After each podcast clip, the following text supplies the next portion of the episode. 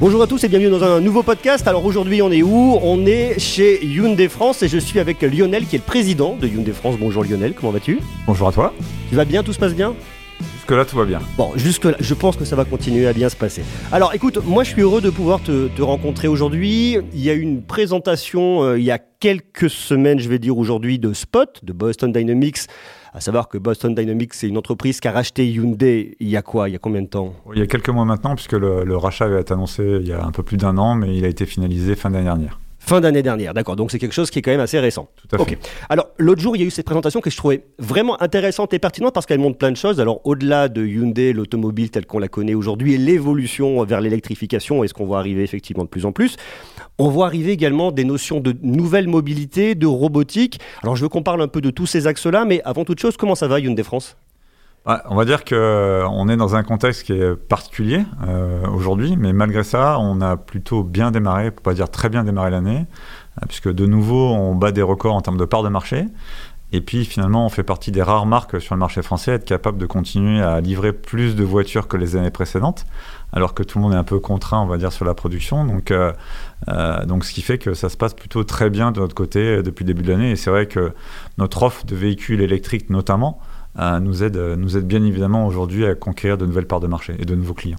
Vous en êtes tout dans la partie euh, électrification versus euh, thermique aujourd'hui? Bah, Aujourd'hui, on a à peu près, je dirais, 20% de nos livraisons qui sont 100% électriques. Et quand je regarde le niveau des commandes, donc ce qu'on a en portefeuille, on est plutôt autour de 30%.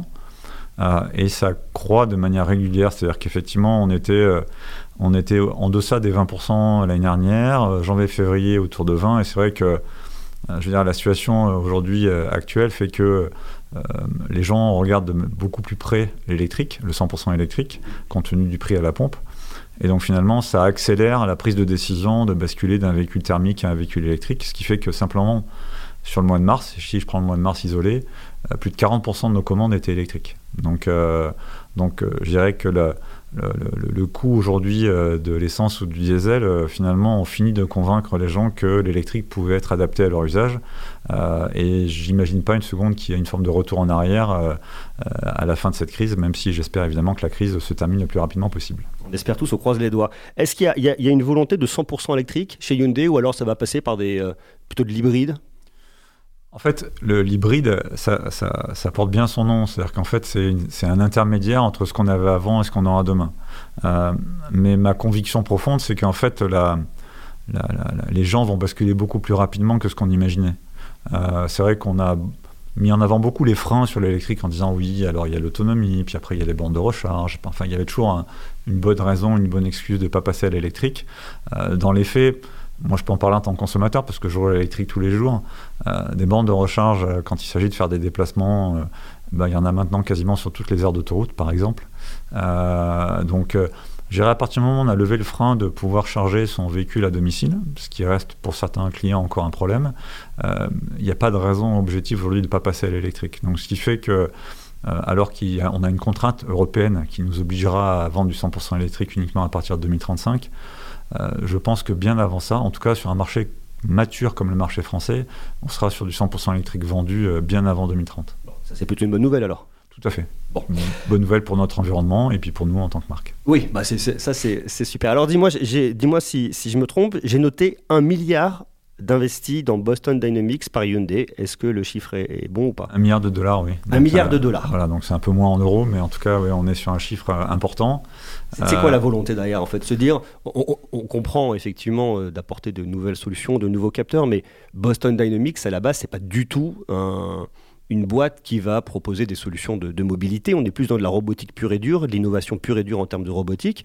Qu'est-ce qui a fait que Hyundai vienne se positionner aujourd'hui avec euh, cette société-là? En fait, on, voit, on, voit, bien, je dirais, qu'on est une sorte de, moment charnière pour la mobilité au sens large. Alors c'est vrai que finalement, nous, euh, euh, on était des fabricants de voitures, des constructeurs de voitures, et la logique dans laquelle on doit s'inscrire pour demain, c'est d'offrir des solutions de mobilité à nos clients.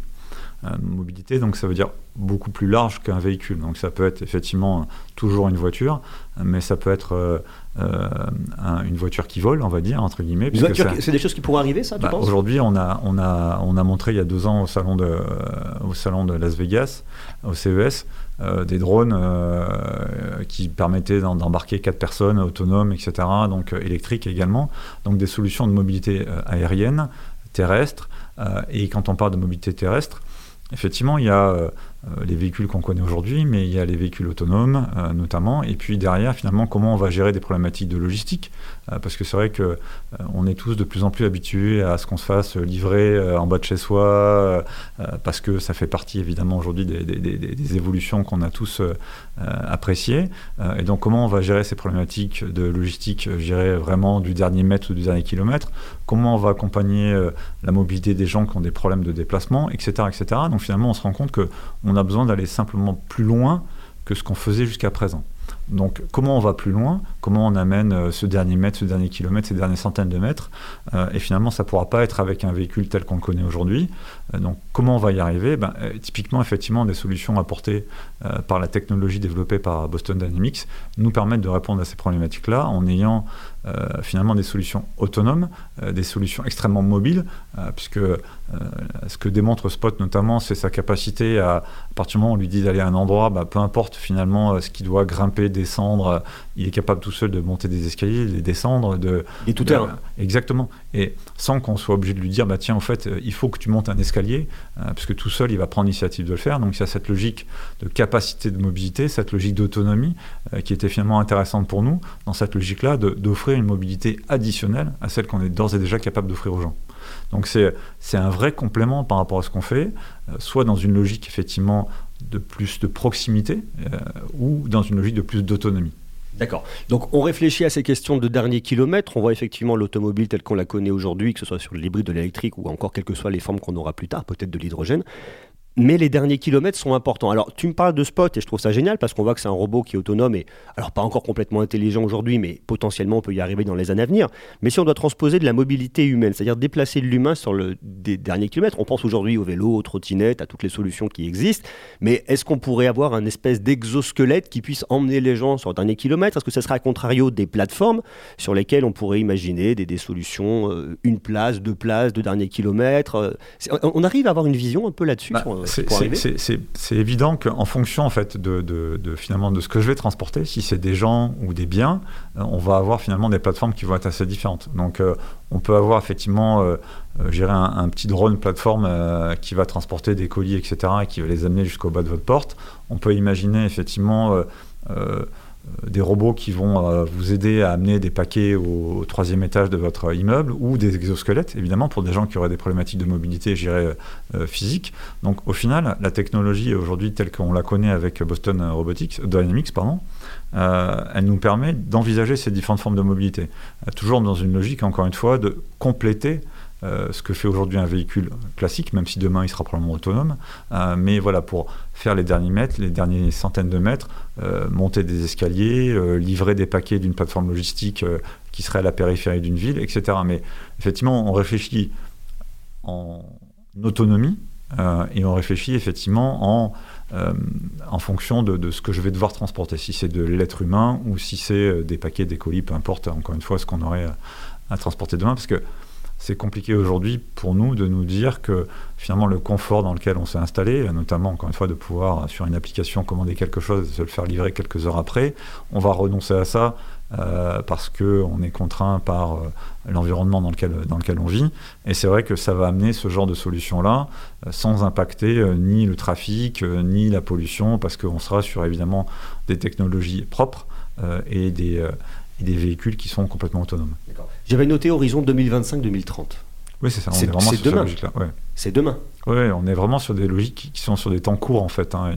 Parce que là aussi, on, on, a, on, a, souvent la perception de, quand on parle de ces technologies-là, de, technologies de très longue haleine. Euh, mais pour reprendre l'exemple de, la mobilité aérienne, euh, on aura des premiers essais euh, d'ici à 2025. Donc euh, des, drones autonomes qui permettront de transporter d'un aéroport au centre-ville des passagers, etc., avec un hub logistique qui permettra, une fois que les gens ont atterri, bah, d'avoir des solutions de mobilité là aussi autonomes. donc tout ça, ça va s'accélérer parce que la contrainte environnementale est là, bien évidemment, parce que l'urbanisation fait que aussi on a besoin de, baisser un peu la pression, on va dire, sur le trafic. Donc toutes ces contraintes, plus la contrainte réglementaire, va nous pousser, nous, en tant que constructeurs automobiles, à développer toutes ces technologies à un horizon très court. Ça, veut dire ce que tu me dis, Lionel, que dans 10 ans, je veux dire, nos villes, nos solutions de mobilité seront presque radicalement différentes de ce qu'on retrouve aujourd'hui. Elles seront très différentes de ce qu'elles sont aujourd'hui. C'est très court. Bah, en fait, sur des temps industriels, on est sur des temps qui sont très courts. Euh, c'est la raison pour laquelle on, euh, nous, on vit un moment passionnant, extrêmement compliqué mais passionnant, euh, parce qu'on a une multitude de révolutions technologiques. D'abord, évidemment, sur les motorisations euh, électriques, hydrogène, déjà. ensuite, sur les usages, parce qu'effectivement, aujourd'hui, les gens ont un usage différent de la mobilité. Et ensuite, par les produits qu'on va devoir finalement vendre, que ce soit des produits, je veux dire, plus classiques, quand il s'agira de partir de Paris pour aller en vacances euh, à l'autre bout de la France, euh, mais qui seront probablement des produits autonomes, euh, ou encore une fois des, des, des, des produits plus urbains, que ce soit des produits logistiques ou des produits de transport de personnes. Alors pour en arriver là, Hyundai investit, vous êtes quoi à 20% d'investissement sur la robotique à peu près? Oui, aujourd'hui ça pèse à peu près 20% de nos investissements globaux et de manière générale, il faut toujours avoir en tête que les, les, industries qui investissent le plus en termes de R&D, c'est l'automobile au travers du monde. Donc on est, on est de très gros investisseurs en termes de R&D parce que évidemment on a de nombreux challenges euh, à relever et donc on parle de plusieurs milliards de dollars si je parle en dollars ou d'euros. Alors, on comprend effectivement, pour revenir à notre sujet de base, euh, d'un côté euh, la robotique avec Boston Dynamics, de l'autre côté Hyundai. On imagine que, et c'est ce que tu disais lors de la présentation l'autre fois, c'est que vous allez prendre des technos qu'on peut retrouver dans Spot et les intégrer assez rapidement dans vos automobiles, dans vos véhicules. Tout à fait. Qu'est-ce qu'on va pouvoir retrouver et qu'est-ce que ça va venir apporter? Parce qu'on imagine il y a énormément de capteurs dans un robot comme Spot. En fait, le, sur la partie automobile à court terme, évidemment, ce que ça va nous amener, c'est l'autonomie. Euh, puisque aujourd'hui, beaucoup de, marques travaillent à rendre leur véhicule le plus autonome possible et on voit bien que étape après étape, finalement, nos, véhicules sont de plus en plus intelligents. Euh, c'est un enjeu fort évidemment parce que ça fait partie des attentes des clients, mais c'est aussi un enjeu fort en termes de sécurité, euh, puisque évidemment d'avoir des, véhicules qui sont très autonomes, ça permet aussi évidemment de réduire la mortalité sur la route, euh, ça permet de réduire l'embouteillage, ça permet plein de choses. Euh, donc c'est sûr que c'est un enjeu fort d'un point de vue technologique, d'un point de vue commercial bien évidemment, et c'est sûr que Spot ou, ou, les petits frères de Spot vont nous amener aussi pas mal, je dirais, d'avancer. Euh, quant à notre capacité à délivrer des véhicules le plus autonomes possible, le plus rapidement possible. Mais là aussi, on parle d'échéances euh, dans les 2-3 ans qui viennent, donc on ne parle pas de choses qui sont euh, de la science-fiction. Hein. Oui, donc c'est des choses sur lesquelles vous travaillez tout de suite. C'est déjà. Absolument. Bah, c'est tout l'intérêt, effectivement, d'avoir acquis cette société et de pouvoir utiliser cette technologie rapidement. Est-ce qu'on a une idée de, quel capteur pourrait être intégré, pour quel usage? Alors on comprend la voiture autonome, mais quel bénéfice? Tu vois, si on regarde par exemple d'autres constructeurs comme Tesla qui ont des voitures avec des capteurs, mais c'est des caméras en fait. Donc c'est juste une analyse d'image. Bah, disons que, euh, on va dire, euh, chaque constructeur a fait ses propres choix, je dirais, sur la partie technologie. Donc c'est vrai qu'effectivement, euh, Tesla a fait un choix qui est caméra, qui finalement a été peu ou pas retenu par la plupart des autres concurrents qui travaillent sur des technologies un peu différentes. Euh, donc nous, on a fait un choix différent puisqu'on n'est pas sur des caméras. Euh, mais c'est vrai qu'au final, euh, d'avoir cette mécanique-là, ça permet de, de, bien définir l'environnement dans lequel le véhicule se trouve et donc d'assurer le maximum de sécurité. Parce qu'en fait, l'enjeu, évidemment, quand on rend un véhicule autonome, c'est de s'assurer qu'il prenne les bonnes décisions au bon moment. Euh, et ça, ça peut se faire à partir du moment où il a une bonne connaissance de l'environnement dans lequel il se situe. Donc il est capable de réagir, gérer le, le, plus rapidement possible. Donc euh, nous, on estime que les caméras, c'est pas forcément la meilleure des technologies. On n'est pas les seuls à aller dans cette direction-là. Euh, bon, maintenant, il faut, il faut jamais être trop arrogant dans ces moments-là, surtout quand on est dans des moments de révolution comme ça. Il faut faire toujours attention à ces certitudes. C'est aussi ça qui rend effectivement le, notre activité complexe, c'est qu'il y, a plein de sujets sur lesquels on travaille aujourd'hui sans vraiment savoir si finalement c'est ça qui va aller au bout, si c'est cette techno ou cette autre technologie. Mais c'est sûr que pour continuer à être présent sur le marché de la mobilité au sens large du terme à horizon 5 ou 10 ans, on a finalement besoin d'investiguer beaucoup de champs différents, que ce soit sur les motorisations, que ce soit sur euh, l'autonomie, que ce soit encore une fois sur des mobilités euh, qui sont aériennes ou pédestres, euh, si je parle d'exosquelette. Donc on a besoin finalement d'être très large dans nos investissements pour s'assurer que demain, effectivement, l'entreprise existera toujours et sera toujours à même d'accompagner nos clients dans leurs besoins de mobilité. Juste attention à taper sur la table parce que ça fait de la batterie pour tous les gens qui écoutent. Pas de souci. Euh, ok, je comprends ça. Alors, euh, on se dit aujourd'hui véhicule autonome, plein de capteurs, sont des choix industriels sur de la caméra, sur des lidars, sur plein de choses. Mais est-ce que tu penses également que le côté autonome, que ce soit des véhicules ou même de tout type d'objets qui pourraient arriver après, va passer par la 5G, par une interconnexion Est-ce que c'est des choses que, sur lesquelles vous travaillez, vous, en tant qu'industriel, euh, ou pas du tout? Bah, c'est évident à un moment donné que ce type de, technologie a besoin euh, d'information ou d'échanger de l'information. Euh, donc c'est une forme de logique, on va dire, qui est euh, les, des moyens technologiques qui permettent d'échanger l'information à une vitesse extrêmement rapide.